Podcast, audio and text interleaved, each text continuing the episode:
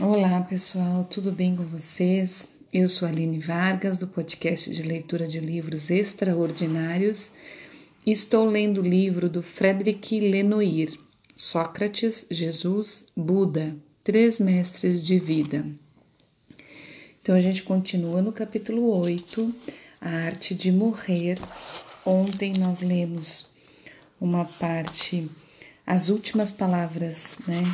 É, de cada um. Começamos a de Jesus, hoje a gente continua em Jesus, certo? É, uma boa leitura e uma boa escuta para nós. Sua terceira palavra dirige-se à mãe, que sempre esteve perto dele e que também, naquele momento, apesar de toda sua dor, man mantém-se firme ao pé da cruz com sua irmã, Maria Madalena e João, o mais jovem e próximo apóstolo de Jesus. Mulher, eis o teu filho, diz ele, indicando o discípulo que ele amava. Em seguida, diz a este, diz a este Eis a tua mãe. O evangelista João, que conta pessoalmente este episódio, esclarece que, a partir desta hora, o discípulo a recebeu em sua casa. João, é, capítulo 19, versículo 25 ao 27, 26 ao 27. Mesmo enquanto morre, Jesus se preocupa com o destino de sua mãe e de seu mais próximo amigo. Ele não se preocupa com seu sofrimento, mas, o, mas com o dos que, dos que ele ama. Dos que ele ama, desculpa. Ele não se preocupa com seu sofrimento, mas com os do que ele ama. Só então Jesus pode pensar em si mesmo e na sorte que lhe é reservada. Ele se volta novamente para seu Abba com um grito dilacerante: Eloi, Eloi, lema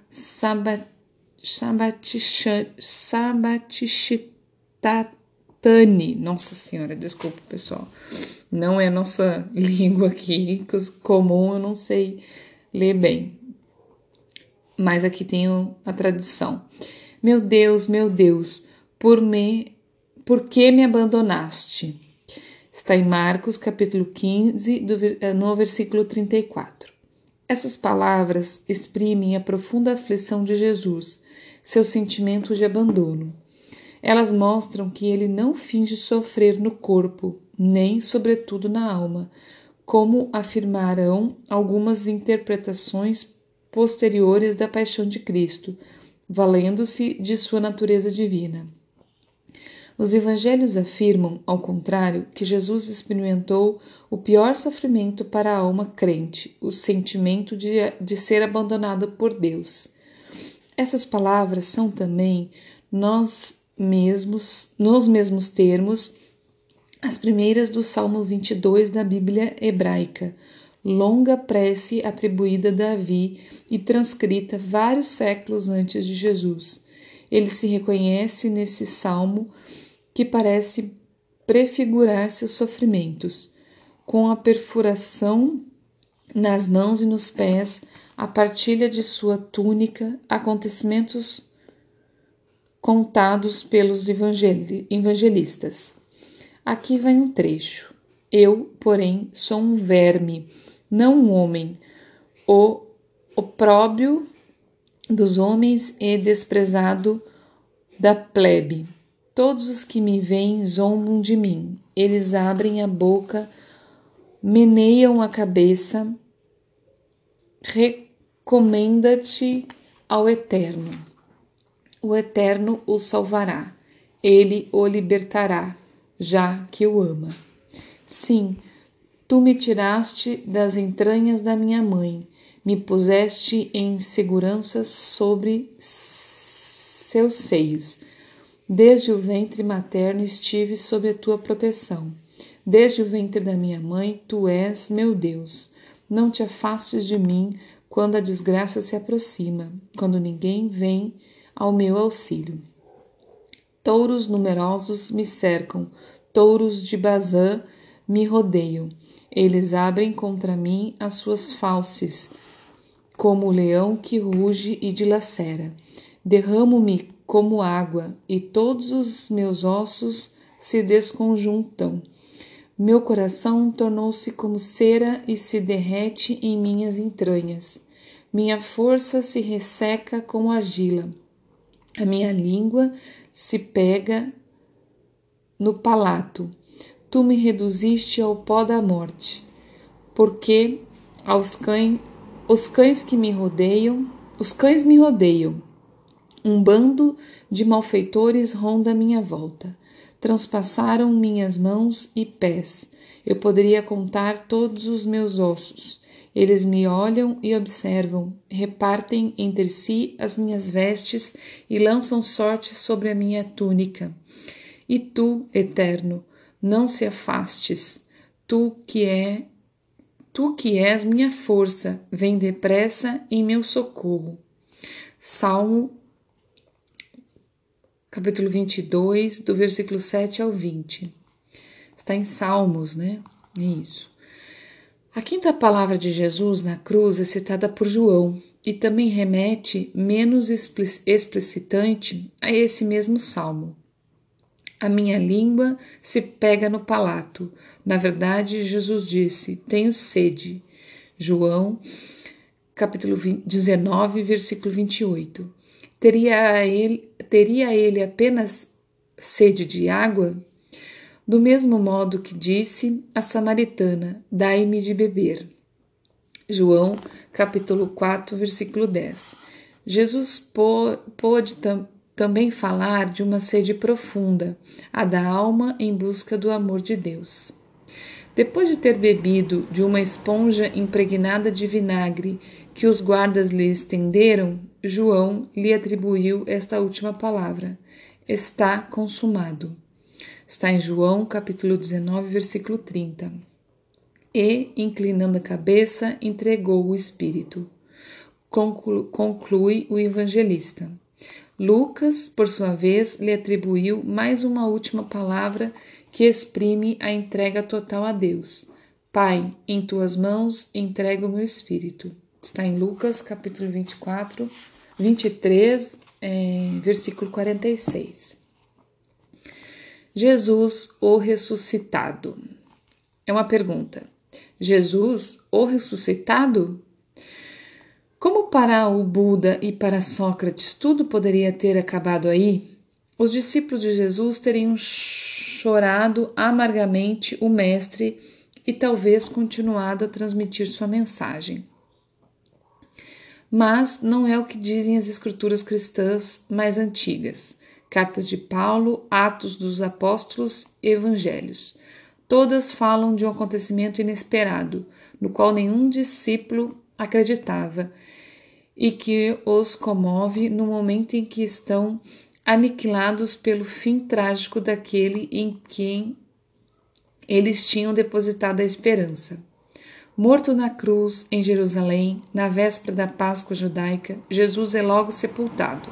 As mulheres de, de seu círculo, Maria Madalena, Joana, Maria, mãe de Tiago e outras mulheres que os acompanhavam, deixam para, para dali a dois dias a preparação tradicional do corpo.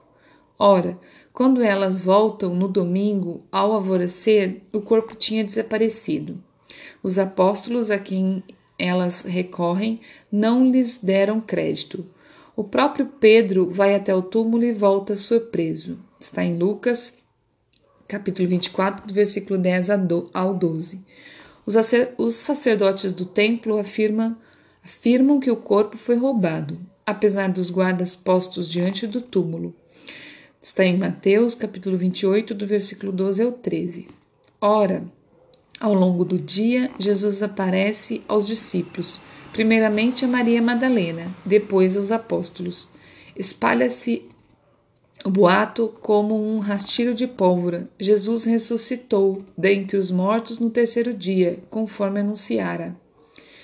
Os textos falam tanto de um ser de carne e osso que anda, come, fala, mostra chagas aos apóstolos incrédulos bem como de um ser sobrenatural que atravessa portas fechadas, surge milagrosamente no meio de uma assembleia e que é difícil de ser reconhecido imediatamente, já que Maria Madalena de início o tomou pelo jardineiro e os discípulos de Emaú só o reconheceram quando ele partiu o pão. Assim é que os discípulos afirmam tê-lo visto ressuscitado sob aparências diversas durante quarenta dias. Para o autor dos Atos dos Apóstolos, as últimas palavras de Jesus ressuscitado antes de subir aos céus e desaparecer são as seguintes: Recebereis uma força, a do Espírito Santo, que descerá sobre vós, e sereis minhas testemunhas em Jerusalém, em toda a Judéia e Samaria. Samaria, isso. E até os confins da terra. Está em Atos, capítulo 1, versículo 8. Mateus afirma essa missão universal conferida aos discípulos. Toda autoridade sobre o céu e a terra me foi entregue. Ide, pois, a fazei que todas as nações se tornem discípulos, batizando-as em nome do Pai, do Filho e do Espírito Santo, e ensinando-as a observar tudo o que vos ordenei. E eis que estou convosco todos os dias, até o fim do mundo. Está em Mateus, capítulo 28, do versículo 18 ao 20. A ressurreição de Jesus é o núcleo da fé cristã. Ela é até mesmo um de seus fundamentos essenciais. O historiador não pode se pronunciar sobre tal enigma. Ele pode apenas constatar três coisas. Todos os textos cristãos antigos falam dela, e o tema não é polêmico para os primeiros cristãos. A convicção partilhada por todos, seja ela verdadeira ou não, explica o extraordinário entusiasmo com o qual os discípulos de Jesus vão transmitir sua memória e sua mensagem, quando eles poderiam se dispersar depois do trágico episódio da cruz como tantos outros pequenos grupos de judeus da época. Finalmente, Jesus é o único mestre espiritual, o único sábio, o único fundador de religião cuja ressurreição é afirmada pelos discípulos. Nem os discípulos de Zoroastro, nem os de Moisés, nem os de Buda ou de Confúcio, nem os de Pilar Pitágoras ou de Sócrates, de Mani ou de Maomé afirmaram tal coisa. Existem, de fato, na antiguidade, mitos de morte e ressurreição, como notadamente o de o deus egípcio Osíris. Mas jamais se afirma que um mestre espiritual de carne e osso, tendo exigido historicamente, tendo existido historicamente, tenha morrido ressuscitado. O Antigo Testamento fala de Enoch e de Elias, que Deus elevou ao céu, mas além do fato de esses dois personagens serem fictícios, não é dito que eles tenham morrido e ressuscitado. Três hipóteses para o historiador. Os discípulos de Jesus mentiram, eles foram vítimas de um engodo ou de uma alucinação coletiva, ou, por fim, dizem a verdade e efetiva, efetivamente viram Jesus ressuscitado dentre os mortos, o que é um total enigma para a razão humana. Então, pessoal, terminamos o capítulo 8, é, que deixa aí um pontinho de. Como é que eu posso Dúvida? Não, eu acho que não deixa dúvida, deixa alguns pontos. É, ele não, não, é perguntas que ele faz, né? Ele bota aqui três hipóteses para o historiador. Os discípulos de Jesus mentiram, eles foram vítimas de um engodo ou de uma alucinação coletiva, ou, por fim, dizem a verdade e efetivamente viram Jesus ressuscitado dentre os mortos, o que é um total enigma para a razão humana. Então ele não bota perguntas, né? Ele bota pontos que os historiadores é, e dentre esses historiadores tem muitos cristãos, viu, gente? Não, não é somente historiadores que querem é, questionar isso como sendo mentira. Não, tem muitos cristãos que acreditam, mas que é, seguem a linha do questionamento, da filosofia, do, do, do perguntar, do, do, questionar, né? É,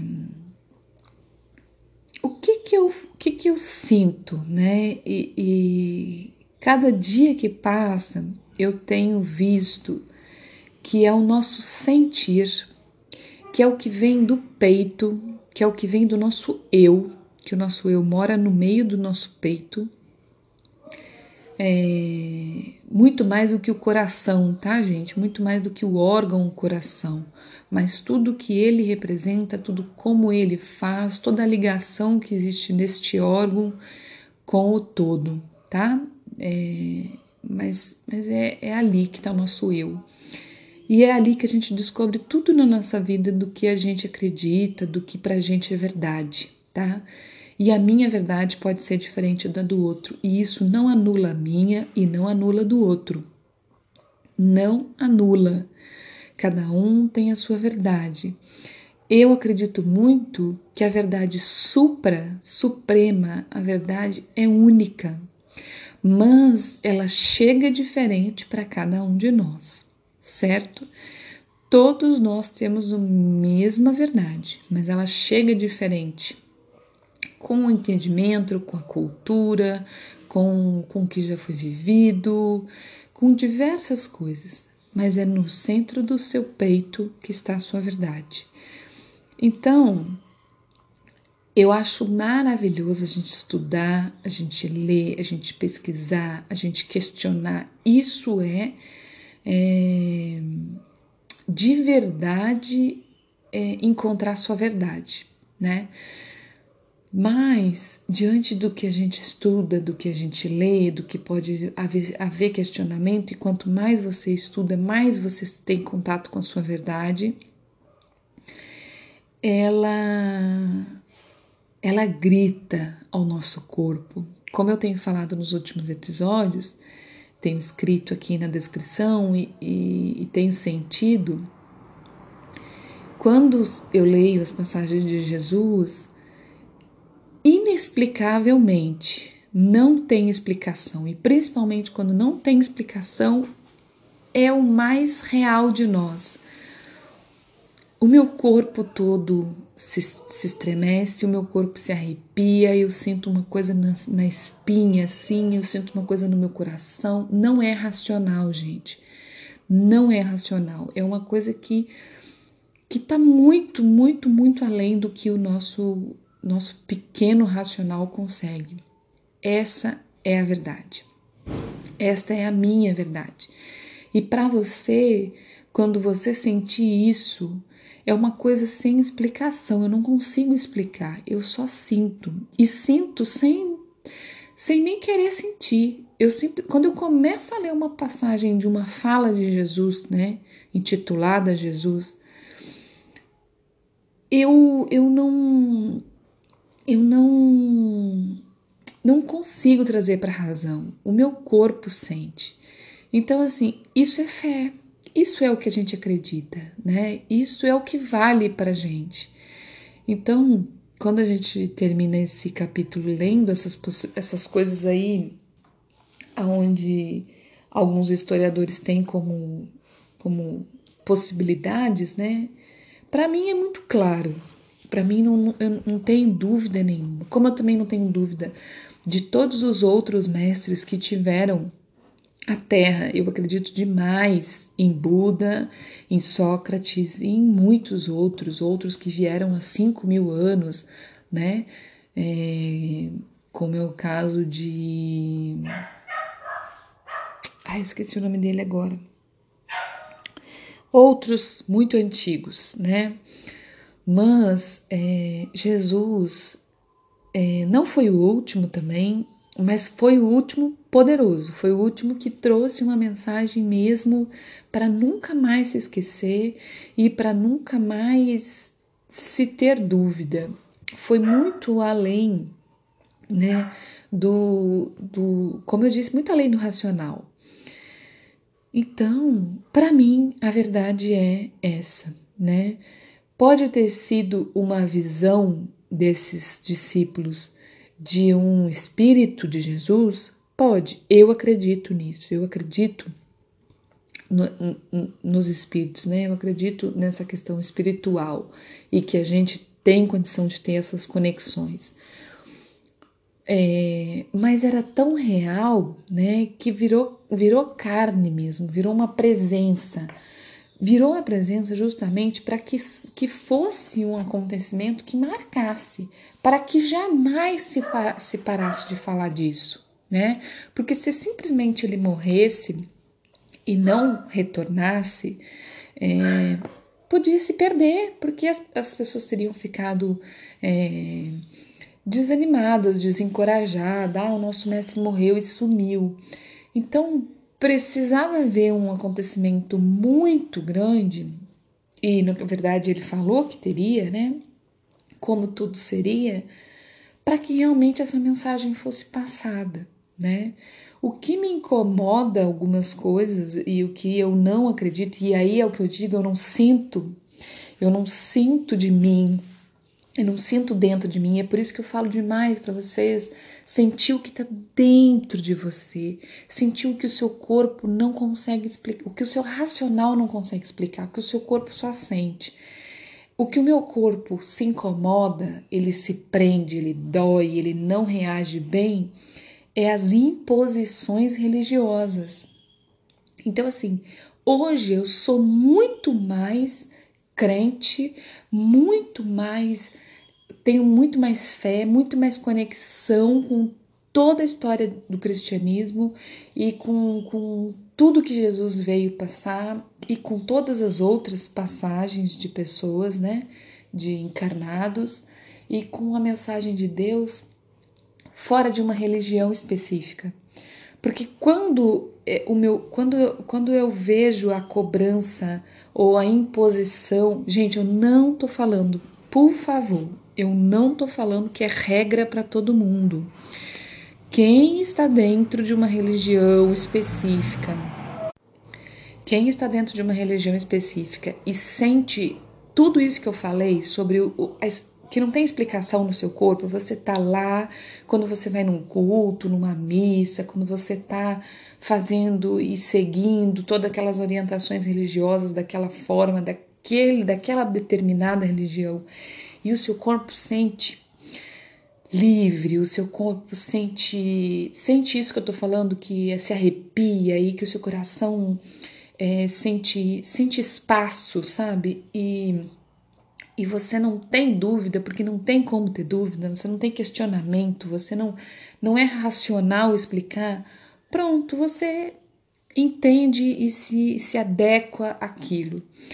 Mas quando você não sente espaço, né, não se sente acomodado, é, é porque não, não é necessariamente naquela religião ou naquele espaço que você vai encontrar Deus. Na verdade, a gente não vai encontrar Deus em lugar nenhum externo, a gente vai encontrar Deus dentro da gente mesmo, né?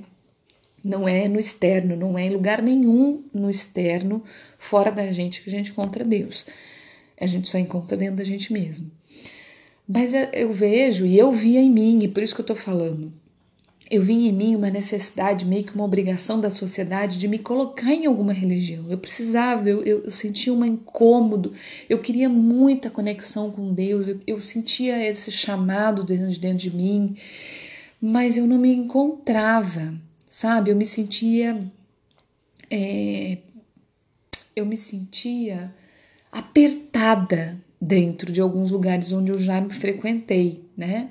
Evangélica, católica, é, espírita, é, me sentia muito apertada. Eu, eu, eu, eu, eu, eu sentia que dentro de mim existia uma força é, espiritual muito grande, mas as religiões apertavam isso né? Com, com essas coisas, com esses dogmas, com esse não, isso não e aquilo não, não sei o que, não sei o que, a gente é dividido. O que mais me incomoda nas religiões é as divisões.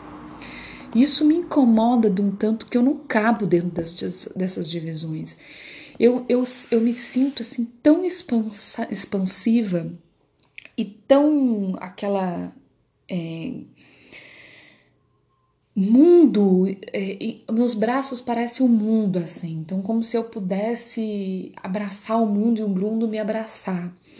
E, e nas religiões, na grande maioria, isso é muito dividido. Você é isso aqui, você não é mais nada. E os outros não são daqui, entendeu? Isso me incomoda extremamente. Por isso que, que eu segui um caminho espiritual e não religioso. Mas para quem consegue, dentro da religião, seguir um caminho espiritual, ótimo, perfeito, maravilhoso. Para mim, você é do meu mundo, da minha tribo. Para mim, você é daqui, é, do, é, é deste tamanho de braço que eu tenho, que eu abraço o mundo e me sinto abraçada. É, mas o que me incomoda é justamente as pessoas que estão na religião e não, se, não acharam a espiritualidade. Porque a espiritualidade é muito além da religião, né? Então, e quando a gente acha espiritualidade, a gente não tem dúvida nenhuma da passagem de Jesus, nenhuma. Mas a passagem de Jesus ela é tão linda, tão linda, tão gigante que ela não cabe só em uma religião. Ela não cabe só num jeito de pensar sobre isso. É, Jesus era tão maravilhoso que, não, que, ele, que ele era simples que ele era é, ele era de todos. E é por isso que as religiões me incomodam porque cada religião leva Jesus para o seu pedaço. Não Jesus só está aqui. É só aqui que Jesus está e não gente Jesus está em tudo como né a, a, a mensagem de Jesus como Deus porque Deus está em nós está na planta está na árvore está no, no, no, no, que segue a evangélica, que tá, quem segue o, o católico, o, o espiritismo, a umbanda, quem não segue religião nenhuma, é, está no branco, está no preto, está no rico, está no pobre, está no, no, no, no homossexual, está no, no, no heterossexual, está na mulher, está no homem, está na criança, está em tudo. Então não existe essa divisão. É, e quando a gente chega nessa espiritualidade de sentir dentro da gente é, Jesus como, como, como um guia é, para o amor, para a caridade, para a união, aí sim a gente está no lugar certo. Se esse lugar que você chegou na sua espiritualidade é numa religião, perfeito, ótimo, parabéns e se sinta abraçado e acolhido por mim, porque você é meu irmão, você faz parte de mim e eu de você. Agora, se você não chegou nessa espiritualidade gigante, aonde você abraça o mundo e o mundo te abraça, não é aí o seu lugar. Não é. Se a religião te diminui a um tamanho que você só só pode estar ali onde você não consegue abraçar o mundo e o mundo não te abraça, não é aí o seu lugar. Não é aí a espiritualidade. A espiritualidade não é aí. A espiritualidade é onde você consegue abraçar o mundo e o mundo te abraça. Tá bom, pessoal? Um grande abraço. É... Vamos ficar com o melhor de Jesus, que é a espiritualidade enorme que ele nos passou, tá bom? Até amanhã. Amanhã a gente começa o capítulo 9, que diz o que eles dizem de si mesmos, tá bom? Um abraço, muito obrigada por chegar até aqui. Deixei esse episódio enorme, mas quando eu falo da minha alma, gente, eu não consigo parar de falar. Quando vem lá do fundo do meu espírito, junto com minha alma, eu não paro de falar. Mas se você chegou até aqui, gratidão, gratidão, gratidão por você ter chego. Um grande abraço gigante desse que abraça o mundo. E eu me sinto abraçado por você. Se você chegou até aqui, se você tá comigo, eu me sinto abraçado por você. Bom dia, boa tarde, boa noite. Até amanhã.